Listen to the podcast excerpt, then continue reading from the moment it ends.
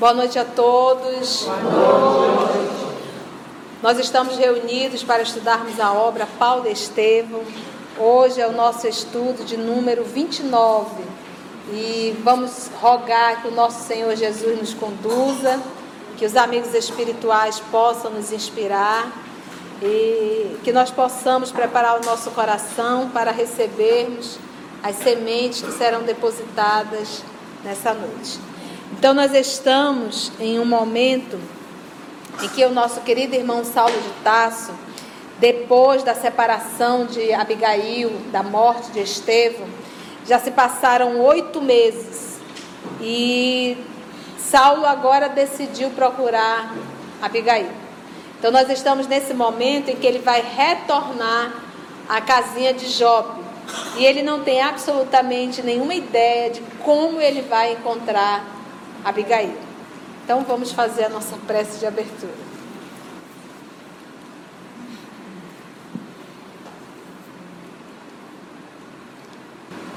Querido amigo Jesus, amor de nossa vida,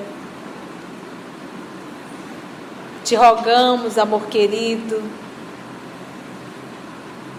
a tua proteção, a tua assistência, teu abraço tão carinhoso sempre, para com cada um de nós, teus irmãos menores. Que o estudo da obra Paulo Estevão possa ser sentido por cada um de nós nessa noite. Porque todos nós aqui estamos reunidos, Senhor, em teu nome e em torno do teu evangelho.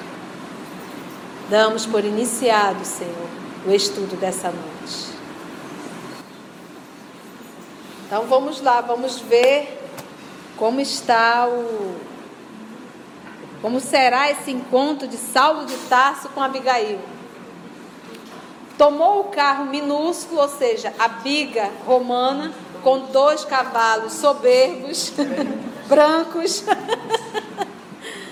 de sainha romana, Tomou o carro minúsculo com um coração opresso, apertado.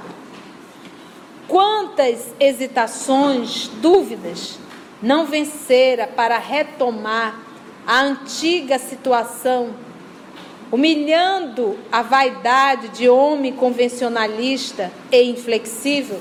Esse movimento de Saulo de Tarso de voltar à casinha de Jope não era só um reatar de ordem emocional, não era só um movimento de amor, de noiva. Ele estava aí passando por cima da sua conduta como rabino, porque ele, como rabino, sabia que jamais ele poderia desposar a irmã do seu maior inimigo. Então, esse movimento para Saulo, que é um homem extremamente duro e um homem que segue à risca as lições do Antigo Testamento, ele na condição de um doutor da lei. Então, esse já, isso já é uma mudança assim gigantesca. Por isso é que a mano usa a palavra humilhando a vaidade de homem convencionalista e inflexível. Já, já foi uma mudança grandiosa. A luz crepuscular enchia a natureza de reflexo de ouro fulgurante. Aquele céu muito azul, a verdura agreste, as brisas cariciosas da tarde eram os mesmos. Então nós estamos agora na primavera do ano de 36. Nota aí. Sentia-se reviver. Sonhos e esperanças continuavam também intangíveis. E refletia na melhor maneira de reaver a dedicação da mulher escolhida, sem humilhação para sua vaidade. Contar-lhe-ia sua desesperação, diria das suas insônias, da continuidade do imenso amor que nenhuma circunstância conseguira destruir. Embora mantivesse firme o propósito de omitir toda e qualquer referência ao carpinteiro de Nazaré. Falaria a Abigail do remorso por não lhe haver estendido mãos amigas no instante em que todas as esperanças de sua alma feminina se haviam abalado. Ante o imprevisto da morte dolorosa do irmão, em circunstâncias tão amargas, esclareceria os detalhes de seus sentimentos. Havia de referir-se à recordação indelével da sua prece angustiosa e ardente, quando Estevão penetrava os umbrais da morte. Atraí-la-ia ao coração que jamais a esquecera, beijar-lhe-ia os cabelos, formularia novos projetos de amor e felicidade. Então ele está aqui nesse movimento, esse caminhar são quase 70 quilômetros de Jerusalém até a Jope. Ele não estava numa Ferrari, ele estava em uma biga romana, mas em compensação com dois cavalos soberbos, ou seja, aqueles cavalos árabes, e ele ia em alta velocidade, porque ele conseguia resolver esses 70 quilômetros bem rapidinho. E nesse, nesse movimento ele está ali idealizando como ele vai encontrá-la, o que ele vai falar, o, o movimento de pedir desculpas, né? falar daquele momento difícil, que ele deveria ter acolhido, que ele se arrependeu. Está imaginando, criando aí uma situação na cabeça. Ele já fez um grande movimento indo ao encontro da irmã do seu inimigo, mas Jesus não. Inicialmente o rabino se sobrepôs ao homem. Inicialmente, e exatamente. agora o homem está se sobrepondo ao rabino. Exatamente isso, exatamente. O homem está se sobrepondo ao rabino. Mergulhado em tais pensamentos, atingiu a porta de entrada, identificando as roseiras em flor. Primavera mesmo. O coração batia-lhe descompassado. Quando Zacarias surgiu com grande surpresa, um abraço demorado assinalou o reencontro. Abigail foi objeto de sua primeira interrogação. Com estranheza, notou que Zacarias entristeceu. Pensei que algum de teus amigos já te houvesse levado a desagradável notícia. Começou dizendo, enquanto o jovem buscava ouvi-lo ansioso. Abigail, há mais de quatro meses, adoeceu dos pulmões. E para falar com franqueza, não temos qualquer esperança. Saulo fizera-se pálido, pálido, pálido. Ou seja, ela está com uma pneumonia que deve estar tá virando uma tuberculose. E na época não tinha cura. Não tinha. Ele ficou pálido. Logo depois que voltou precipitadamente de Jerusalém, esteve mais de um mês entre a vida e a morte. Em vão nos esforçamos, eu e Ruth, para restituir o vício e as cores da juventude.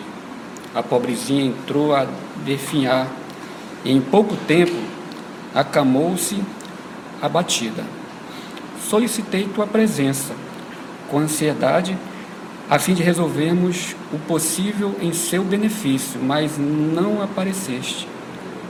Parecia-me que um ambiente novo lhe proporcionaria o restabelecimento da saúde, mas faltaram-me os recursos para uma iniciativa mais ampla, tal como se impunha. Ou seja, ele não tinha dinheiro para mandar ela para um novo local, fazer uma viagem para um lugar mais agradável. Né? Mas Abigail fez alguma queixa a meu respeito? Perguntou Saulo aflito. De modo algum. Aliás, o regresso inesperado de Jerusalém a enfermidade súbita e teu injustificável afastamento desta casa eram de molde a causar-nos dúvidas e receios, mas logo se verificaram melhoras positivas após o período mais agudo da febre, e ela nos tranquilizou a respeito. Explicou a necessidade da tua ausência, disse estar ciente dos teus muitos afazeres e encargos políticos. Verificou-se com gratidão ao acolhimento que lhe dispensaram teus parentes, enquanto Ruth, para confortá-la, qualifica de ingrato o teu procedimento. Abigail é sempre a primeira a defender-te. Ninguém sabe o que aconteceu. Ela não contou nem para Ruth e nem para Zacarias. Só quem sabe é ela, Saulo e Gesiel. Você é uma, uma de nós, hein? Ah, vou te contar o que, que aconteceu.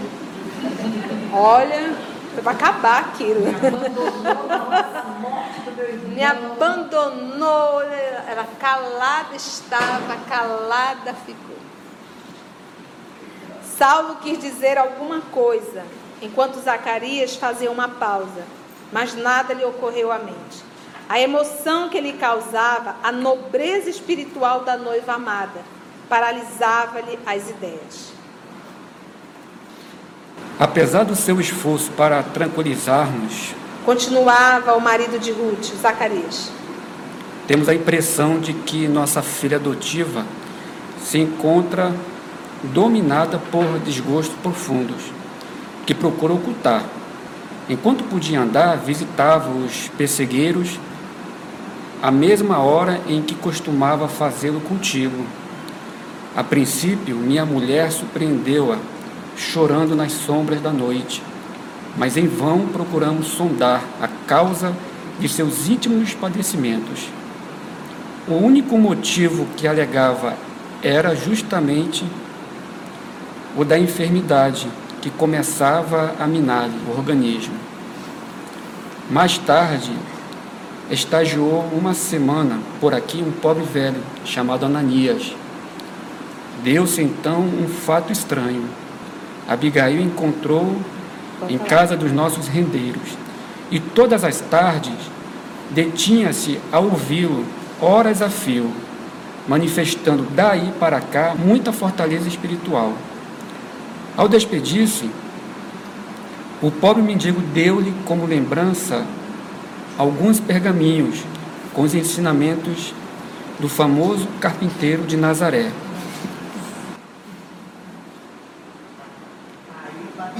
Pisou no calo dele, tá? Os rendeiros eram aqueles que alugavam, tá? O espaço, o terreno. Eram arrendatários. Meu Deus, então ela estava bem tristezinha, decaindo. Apareceu aí o nosso querido Ananias, apresentou a ele o carpinteiro e ela conseguiu o quê? Reviver, Reviver novamente. Reviver ela já estava com tuberculose. É, ela já estava em já estava, já estava. Aquele período todo de febre, a tristeza, cai a imunidade e aí tudo acontece. É, é, é. Gente, esse é um dos pontos que nós, seres humanos, temos que parar para pensar. É, estava na programação da Abigail essa enfermidade? Talvez não. Mas ela idolatrou muito Saulo de Tarso. Tem pessoas que se matam por causa de outro. Se matam, cometem o suicídio porque o fofo a fofa foram embora. Então nós temos que colocar na nossa cabeça que o nosso amor central é Deus. O outro é acessório. Eu não posso idolatrar pessoas. Então ela aqui, ela poderia ter tomado um outro rumo. Se Saulo não amou, o problema é dele. Eu vou me amar e vou continuar a minha vida. Mas ficar chorando as pitangas, a gente pode chorar dois dias, mais do que isso já é patologia, eu costumo dizer. Mas você ficar ali, você adoece, acaba com o seu organismo. Você destrói o seu organismo. E é muito comum, eu vejo o povo derramar lágrimas e lágrimas. Por que você está chorando? Minha amiga, o que, que é isso? que mais tem é gente nessa terra? Mas será que a dor maior dela aí não foi pela perda do próprio irmão? Não só. Você vê aqui que ela ia lá para o pessegueiro no local ao qual ele se encontrava e Ruth várias vezes conseguiu pegá-la o quê?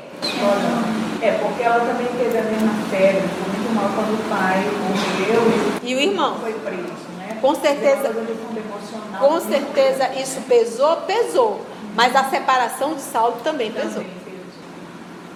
Quando me dizem assim, eu estou sofrendo por amor, eu digo não, amor, porque o amor não nos faz sofrer. O amor nos plenifica. O amor nos faz bem, é um sentimento que nos traz paz, que nos traz conforto. É um sentimento que nos eleva. Então, se eu estou sofrendo, não é amor, é apego. É diferente. É apego e submissão. O amor não nos faz sofrer. Se verdadeiramente eu amo o outro, eu quero, eu fico feliz em saber que o outro está bem. Agora, quando o outro não está com a gente, eu digo que o amo e saber que ele está ruim, isso me promove felicidade. Digo, acho é bom que mandou me deixar. Ele vai ver o que é bom. Aí quando soube que a outro traiu, toma, eu avisei. Isso é um sentimento de amor? Não é. Poucos de nós amamos. Porque amor é um sentimento de espírito que já está crescendo. Que, o amor é renúncia. Renúncia é resignação. Muitas das vezes aquilo que nós rotulamos de amor não é amor, é apego. E algumas vezes dependência. Que é o pior tipo de dependência, a dependência emocional. E a gente vê nela aí também, né? Apesar de todos os ensinamentos que o próprio Gesiel deu sobre esses ensinamentos né, do, do, do Velho Testamento e tudo mais, ela era superficial, ela não internalizou. Ela não tinha aquilo que ele tinha. Ele passou por dificuldades imensas e superou todas. Ela não. Ela não, né? Ela sucumbiu na primeira vez. E nessa segunda vez a gente até falando, próprio falando do, do da morte do irmão, ela é a primeira a dizer para Saulo, olha, ele te perdoou. Uhum. Então a gente pode continuar um noivado que não tem problema nenhum, eu não vou te acusar de nada, mas ele, como o rabino, falou mais alto. Aí ele disse, não. Tudo isso levou a ela a essa decadência da, da, da febre, né? A nossa querida irmã Abigail está sofrendo, está enferma, porque em verdade não soube lidar com a dor. Muitas enfermidades nós adquirimos, eh, muitas mulheres com câncer de mama, se você for olhar um pouco o estado emocional, o quadro emocional, são mulheres extremamente depressivas. Principalmente com relacionamento. Aquela mulher que põe Roberto Carlos e fica chorando madrugada dentro, entendeu? homens muito sisudos, muito sérios, câncer na próstata. Fique rindo, sorria bastante. Vamos lá então. E aí Saulo, quando ouviu a palavra carpinteiro de Nazaré, vamos ver. Do carpinteiro? Atalhou Saulo, evidentemente contrariado. E depois? Tornou-se dedicada leitora do chamado Evangelho dos Galileus Consideramos a conveniência de afastá-la de semelhante novidade espiritual. Mas Ruth ponderou ser essa agora a sua única distração. Então, ou seja, vamos pegar aqui um, um ponto, ponto interessante. Ela estava estudando o quê? O Evangelho. Tinha gráfica na época? Pergaminho. Então você percebe o quê? Que havia o quê? Uma distribuição, vamos dizer assim. O povo copiava e levava, copiava e levava. As anotações de quem? De Mateus. E nós estamos em que ano? No ano de 36. 36, 37? 36. Você vê como que a coisa ia disseminando. Com efeito, desde que começou a falar nos discutidos Jesus Nazareno, observamos que Abigail se enchera de profundas consolações. E o fato é que não mais a vimos chorar. Opa! Embora se ele não apagasse do semblante abatido a dolorosa expressão de amargura e melancolia. Sua conversação, daí por diante, parece haver adquirido inspirações diferentes a dor transformou-se-lhe em confortadora expressão de alegria íntima. E a fala a teu respeito com um amor cada vez mais puro. Dá a impressão de haver descoberto nos misteriosos escaninhos da alma a energia de uma vida nova. Então, com o conhecimento do Evangelho, com o conhecimento de Jesus, acabou o sofrimento. Não é que acabou, ela soube lidar com o sofrimento. Uma nova, uma renovação, entendeu? Cresceu. Cresceu, porque o que nos falta realmente é maturidade espiritual. Depois de um suspiro, Zacarias terminava. Contudo, a mudança não alterou a marcha da enfermidade, que a devora devagarinho. Dia a dia, vemos-la inclinar-se para o túmulo, como flor que tomba do hastil ao sopro do vento forte. É o caule, né? Saulo experimentava indisfarçável angústia. Penosa emoção revolvia-lhe a alma. A alma generosa e sensível. Como definir-se?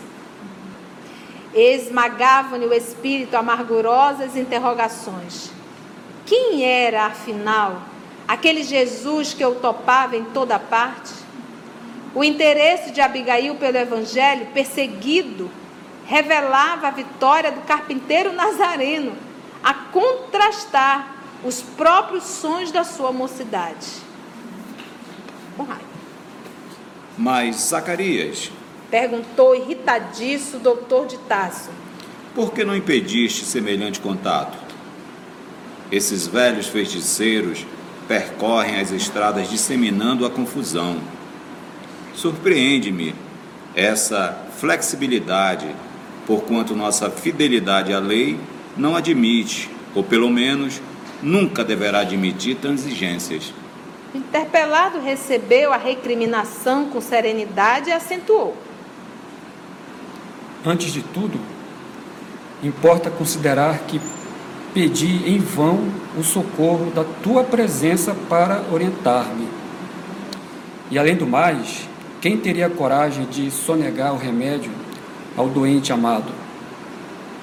Desde que lhe vi a resignação santificada, fiz o propósito de não me referir aos seus novos pontos de vista em matéria de crença religiosa. Paulo engoliu no seco. Ele disse: Olha, eu te procurei, tu não me atendeu? Vem reclamar agora?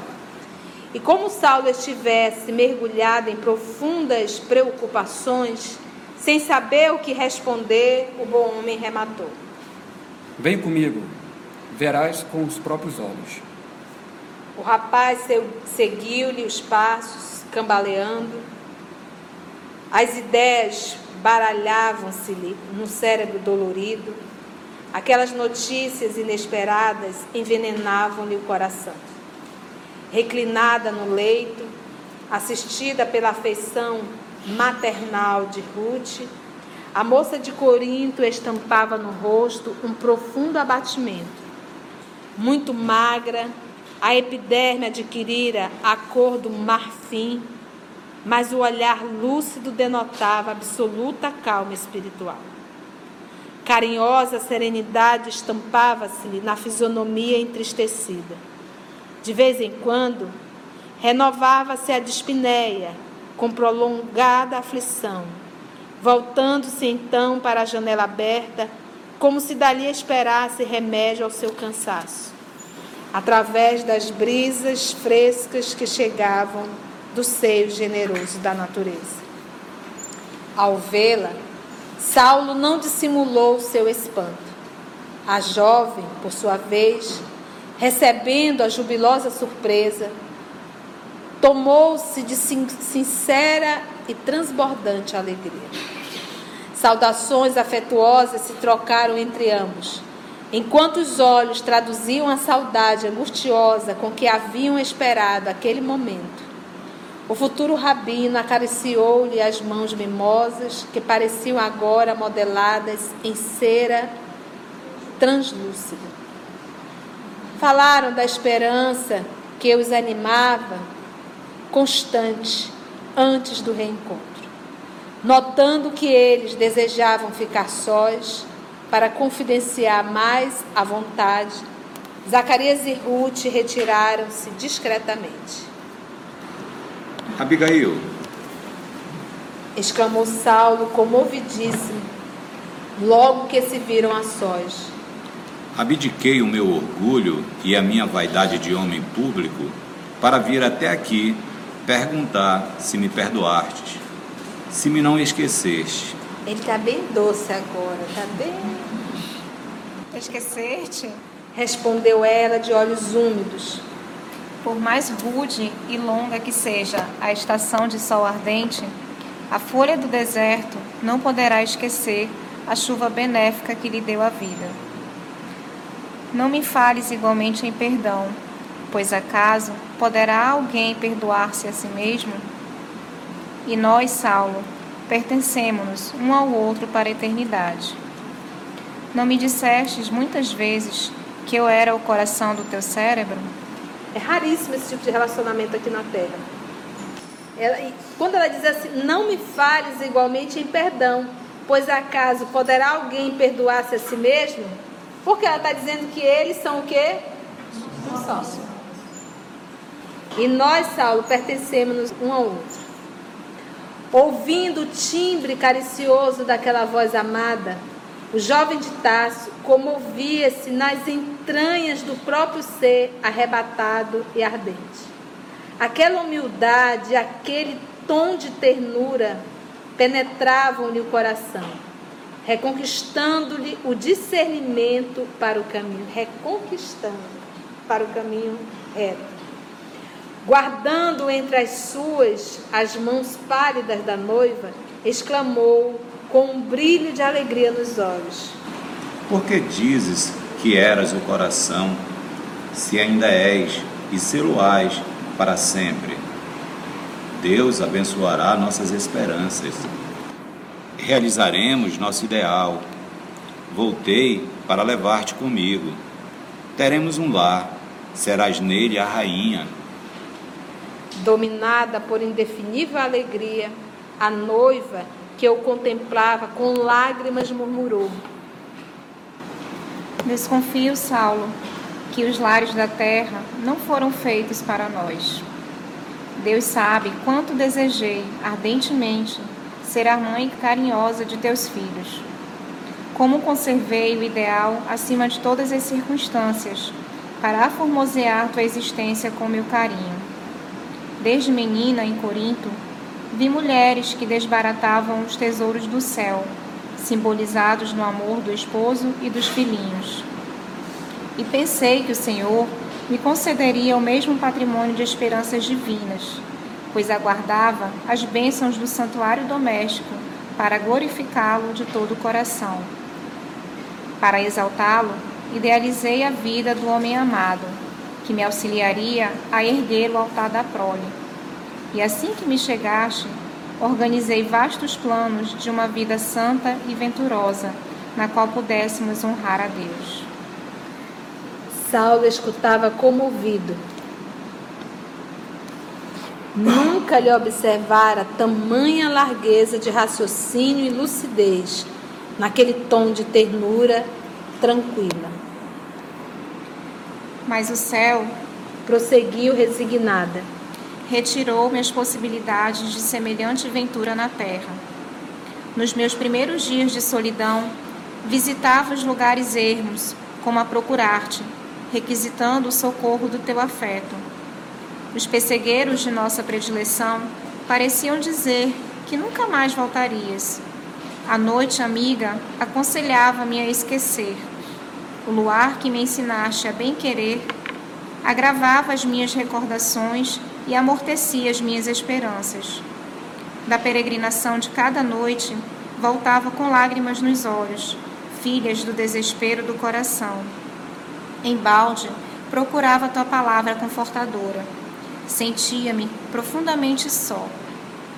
Para lembrar e seguir tuas advertências, recordava que me chamaste a atenção a última vez que nos encontramos para a amizade de Zacarias e de Ruth. É verdade que não tenho outros amigos mais fiéis e generosos que eles. Entretanto, não lhes poderia ser mais pesada na vida, além do que sou. Evitei, então, confiar-lhes minhas angústias. Nos primeiros meses da tua ausência, amarguei sem consolo a minha grande desdita. Foi quando surgiu aqui um velhinho respeitável, chamado Ananias, que me deu a conhecer as luzes sagradas da nova revelação. Conheci a história do Cristo, o Filho de Deus vivo. Devorei o seu evangelho de redenção. Edifiquei-me nos seus exemplos. Desde essa hora, compreendi-te melhor, conhecendo a minha própria situação. Súbito acesso de tosse cortou-lhe a narrativa. As palavras da noiva caíam-lhe no coração como gotas de fel. Nunca experimentara dor moral tão aguda.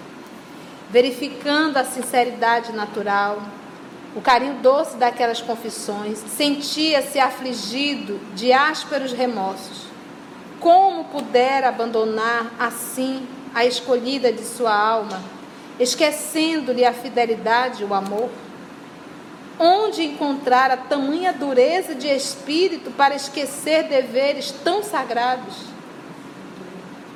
Agora vinha encontrá-la desfalecida, desiludida de realizar na terra os sonhos da juventude. Além de tudo, o carpinteiro odiado parecia tomar-lhe o lugar no coração da noiva adorada, está com ciúme de Jesus. Naquele momento, não experimentava apenas o desejo de lhe arrasar a doutrina e os adeptos, mas sentia ciúmes dele na alma caprichosa.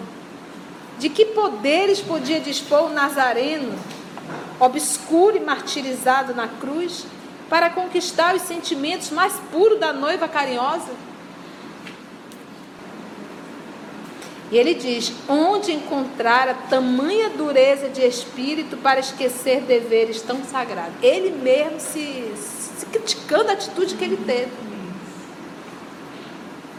Gente, os espíritos, quando vão reencarnar, aqueles espíritos que já estão mais lúcidos, eles, é, eles vêm receosos. Medo de falir porque não é fácil reencarnar. O Saulo de Tasso, ele é resultado, essa, porque nós estamos conhecendo até o prezado momento a personalidade. Por exemplo, então vamos falar de Francisco de Assis. Se nós vamos pegar Francisco Bernardone, ele até seus 16, 17 anos, e olha que a encarnação de João Evangelista.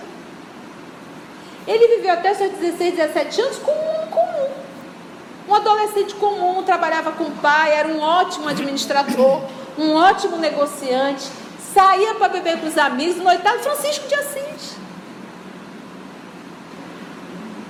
Quando ele teve que ir para a guerra, quando ele se deparou com a dor e com o sofrimento, ele meio que deu uma surtada, teve uma febre muito grande. Quando ele voltou dessa febre, voltou João Evangelista. E aí todo mundo disse que ele estava o quê? Doido. Então, ao reencarnar, ao nascer novamente, ele vai reconstruir uma nova personalidade. Por isso que Paulo diz: o homem vive uma vez só. O homem, a personalidade, só vive uma vez. Eu, nessa encarnação, sou Conceição. Se eu desencarnar, acabou. A Conceição nunca mais vai voltar. A con... Não volta mais. Esse corpo, essa cara, essa personalidade, isso acabou. Acabou.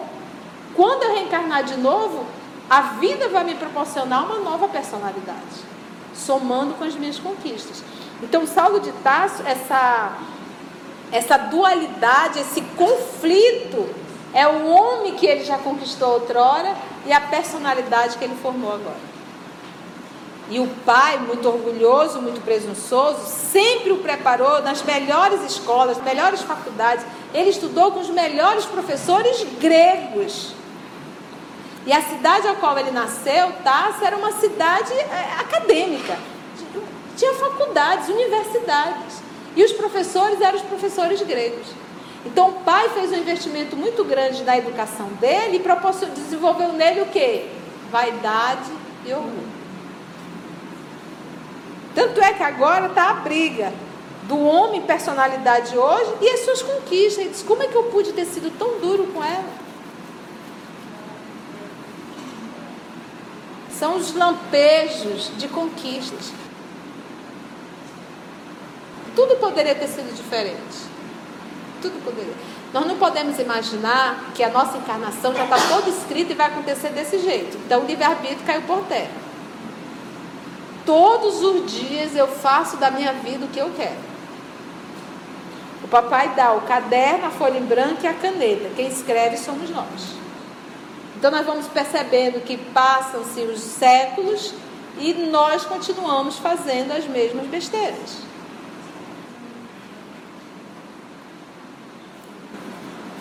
Abigail, disse comovido: abandona as ideias tristes que poderiam envenenar os sonhos de nossa mocidade. Não te entregues a ilusões. Renovemos nossas esperanças. Breve estarás restabelecida. Sei que me perdoaste a morte de teu irmão, e minha família te receberá em Tarso com júbilos sinceros. Seremos felizes, muito felizes.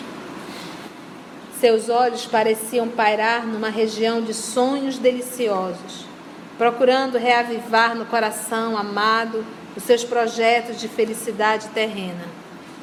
Ela, porém, misturando sorrisos e lágrimas, acrescentava: Francamente, querido, eu também desejaria reviver, ser tua entretecer teus sonhos de juventude, inventar estrelas para o céu da tua existência. Tudo isso constitui meu ideal de mulher. Ah, se pudesse, buscaria os teus parentes com amor. Haveria de conquistá-los para o meu coração ao preço de um grande afeto. Mas presinto que os planos de Deus são diferentes no que concerne aos nossos destinos. Jesus chamou-me para sua família espiritual. Tocou o nome de Jesus de novo, homem da vida. Ai de mim. Exclamou Saulo, cortando-lhe a palavra. Em toda parte, toco expressões do carpinteiro de Nazaré. Que flagelo! Não repitas semelhante coisa. Deus não seria justo se te sequestrasse ao meu afeto. Quem poderia então, como esse Cristo, interpor-se aos nossos votos? Abigail fixou com um gesto súplice e falou: Saulo, de que nos valeria a desesperação? Não será melhor inclinarmos com paciência aos sagrados desígnios? Não alimentemos dúvidas prejudiciais. Este leito é de meditação e de morte. O sangue várias vezes já me golfou prenunciando o fim. Mas nós cremos em Deus e saberemos que esse fim é apenas corporal. Nossa alma não morrerá. Amar-nos eternamente. Não concordo. Respondia ele, extremamente aflito. Essas presunções são fruto de ensinamentos absurdos quais os desse fanático nazareno que morreu na cruz, entre a humilhação e a covardia. Nunca fostes assim melancólica e desalentada. Somente os sortilégios galileus podiam convencer-te de tais absurdos funestos. Mas procura raciocinar por ti mesma. Que te deu o crucificado senão tristeza e desolação? Engana-te, Saulo não me sinto desanimada, embora convicta da impossibilidade da minha aventura terrena. Jesus não foi um mestre vulgar de sortilégios, foi o um Messias dispensador de consolação e vida. Sua influência renovou minhas forças, saturou-me de bom ânimo e verdadeira compreensão dos desígnios supremos. Seu evangelho de perdão e amor é o tesouro divino dos sofredores e deserdados do mundo. O jovem não conseguia dissimular a irritação que lhe vagava na alma. Sempre o mesmo refrão. Disse confuso. Invariavelmente, a afirmativa de ter vindo para os infelizes, para os doentes e infortunados, mas as tribos de Israel não se compõe apenas de criaturas dessa espécie. E os homens valorosos do povo escolhido? E as famílias de tradições respeitáveis? Estariam fora da influência do Salvador?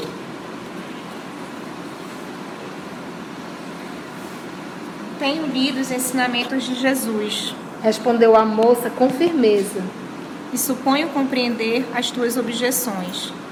O Cristo, cumprindo a sagrada palavra dos profetas, revela-nos que a vida é um conjunto de nobres preocupações da alma, a fim de que marchemos para Deus pelo caminho reto.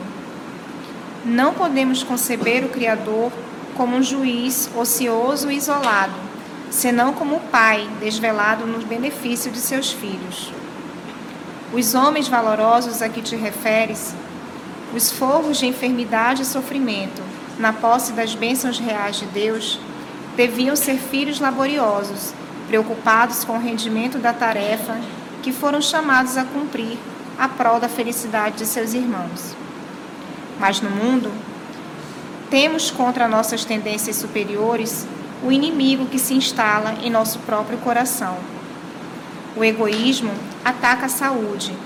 O ciúme prejudica o mandato divino, como a ferrugem e a traça que inutilizam nossas vestes e instrumentos quando nos descuidamos.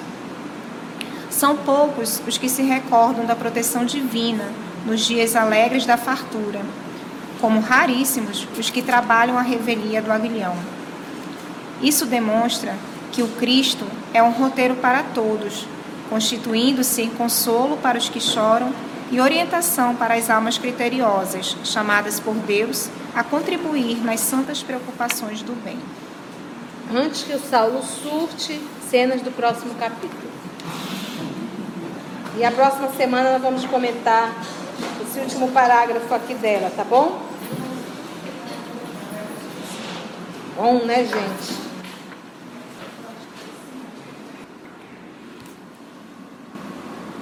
Querido amigo Jesus, agradecemos a oportunidade, Senhor, de estarmos juntos nessa casa bendita, aprendendo a viver a vida que tu nos ensinaste.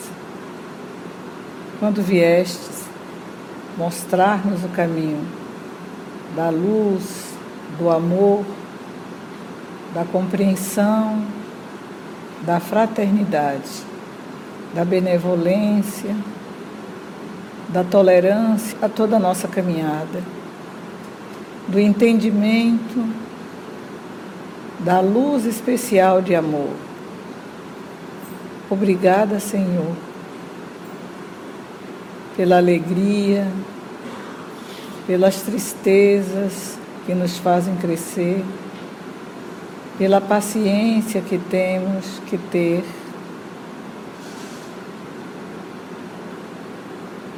pela tolerância, pela resignação, pela luz. E pelo esclarecimento das palavras que aqui estudamos, através da nossa amiga e companheira que tu enviaste em nossos caminhos. Obrigada, Senhor, por tudo que acontece nesse recinto, por todos os companheiros encarnados e desencarnados que hoje, especialmente, encheu essa sala. Obrigada, Senhor, por tudo que temos visto, ouvido e compreendido para nossa reforma íntima e para nossa melhor caminhada evolutiva. Obrigada, Senhor, pela música acalentadora nesse momento, pela prece de São Francisco, pelas palavras proferidas e ouvidas nesse recinto, por todos nós em espíritos. Obrigada, Senhor, por mais um dia. Fica conosco e dê a luz de amor e de esperança a todos que aqui se encontram e a todos que passaram pelas nossas mentes. Obrigado, Senhor.